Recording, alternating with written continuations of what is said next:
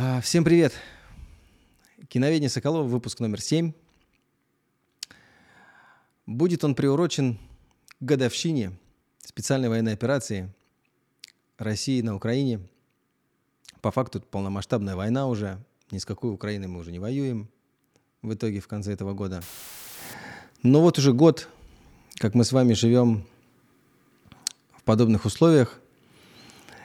И хотел бы вам рассказать о том, как кинематограф наш реагирует или реагировал на этот вопрос. Должен сразу забежать вперед и сказать вам, что все, что снималось, снималось до 18-21 а, года.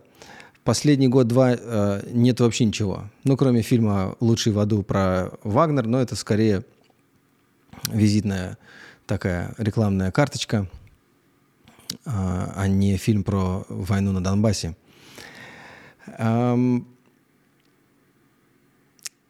В 2014 году, в 2016 году, в 2018 году снимали фильмы, кто как мог.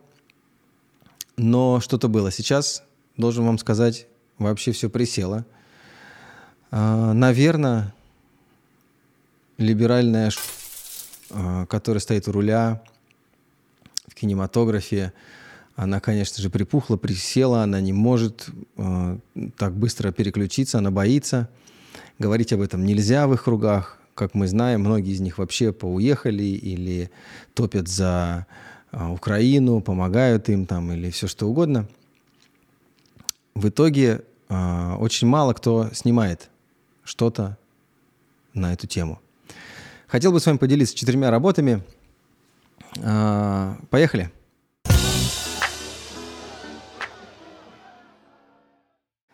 Первый — это мини-сериал 2014 года. Э, тогда и вышел, когда все началось. Э, Павел Игнатов, режиссер, снял фильм «Военный корреспондент». По последним данным, около 400 человек погибли вот здесь, в Доме профсоюзов в Одессе. Еще рано делать выводы. Но, судя по всему, большинство людей сгорели заживо или задохнулись в дыму. Те, кто пытался спастись, Извините. Те, кто пытался спастись, вы знаете, что с ними случилось. 2014 год. Американский репортер Мэтт Макью, прошедший Афганистан, Ливию и Ирак, по заданию информационного канала отправляется на восток Украины, чтобы узнать и рассказать всем правду о войне на Донбассе. А, в главной роли Вольфганг Черни, человек, знакомый нашему кинематографу. Он играет всяких иностранцев, фрицев, немцев. Достаточно интересно. Очень вам советую. А, ну, как, никак не могли знать, что будет в 2014 году дальше. Вот, но как, как могли, сняли. Поехали дальше.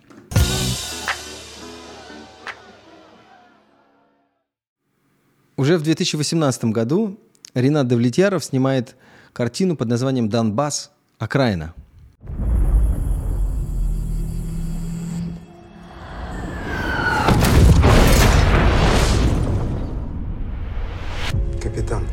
Анатолий Ткаченко. А вы кто такие? Местная Август 2014 года, окраина Донецка. Молодой солдат украинской армии Андрей Соколов направлен в зону военных действий водителем.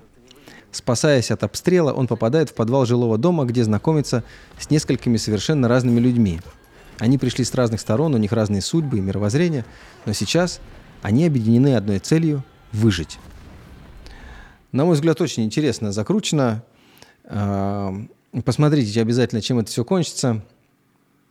А, Ренат Давлетяров, 2018 год, Донбасс, окраина.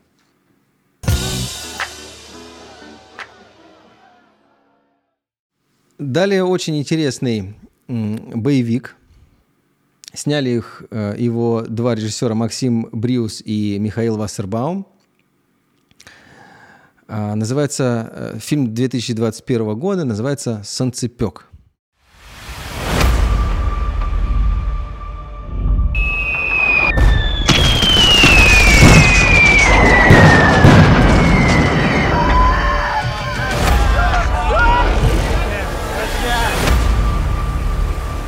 За знакомство. 2014 год, Луганск. Та весна выдалась особенно жаркой. Время жить, любить, счастье и планы на лето. И мечты, которым не суждено сбыться. Лето все меняет. Нечаянное ощущение безысходности и тревоги, неизбежно накрывающее с головой. Хрупкий мир на грани войны, время, которое полностью перевернет жизнь многих людей. А, прекрасная работа Алексея Кравченко. Владимир Ильин снялся в этом фильме. Замечательно. Солнцепек. Про то, как все начиналось, с чего все начиналось. Наш замечательно снятый, дорогой, масштабный боевик 2001 года «Солнцепек». Поехали дальше.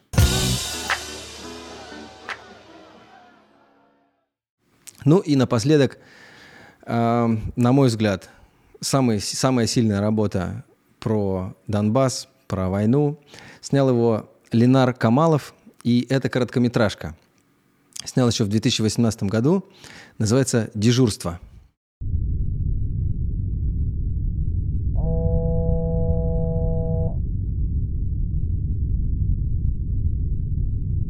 Ополченец Донбасса с позывным «Кот» получает приказ подежурить на телефоне. Но не все так просто, как кажется с первого взгляда. В главной роли Захар Прилепин.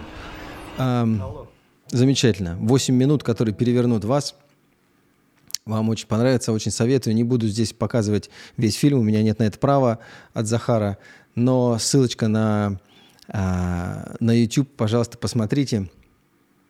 А, ну и рассказывать вам про то, кто такой Захар Прилепин и его роль а, на Донбассе, конечно же, я не буду, вы все прекрасно знаете. В общем, мирного вам неба над головой. А, хотелось бы пожелать, чтобы это кровопролитие закончилось уже наконец-то. Год это уже очень много. Не дай бог, чтобы это продлилось на два, на три, на пять. Это надо заканчивать. Льется кровь, славянская кровь, русская кровь. И на руку это нашим врагам. Поэтому мы должны с вами со всех сторон влиять на то, чтобы это скорее закончилось.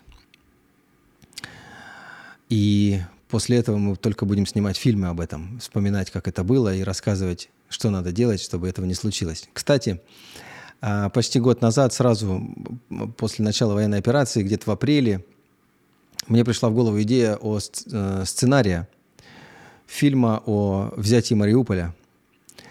И как раз еще его не взяли, а сценарий уже писался – а, ну, готов не полный сценарий, готов пока э, часть, синопсис в целом и э, идеи даже, кого брать на главные роли. Поэтому э, все продюсеры, режиссеры, кто хотел бы посотрудничать, welcome, очень с удовольствием. Давайте снимем замечательный, масштабный, красивый фильм про, про то, как мы брали Мариуполь. А на этом все. А, смотрите Э, выпуски киноведения Соколова в новой группе ВКонтакте по ссылочке. А также не забывайте про подкасты киноведения Соколова на Яндекс Музыки и на Apple Podcasts. Аудитория там растет, это приятно, спасибо вам огромное. А, ежедневные посты про новинки российского кинематографа в, моей, в моем телеграм-канале и на, на портале «Искусство наизнанку». Что ж, мирного вам неба над головой. Всем спасибо. Пока-пока.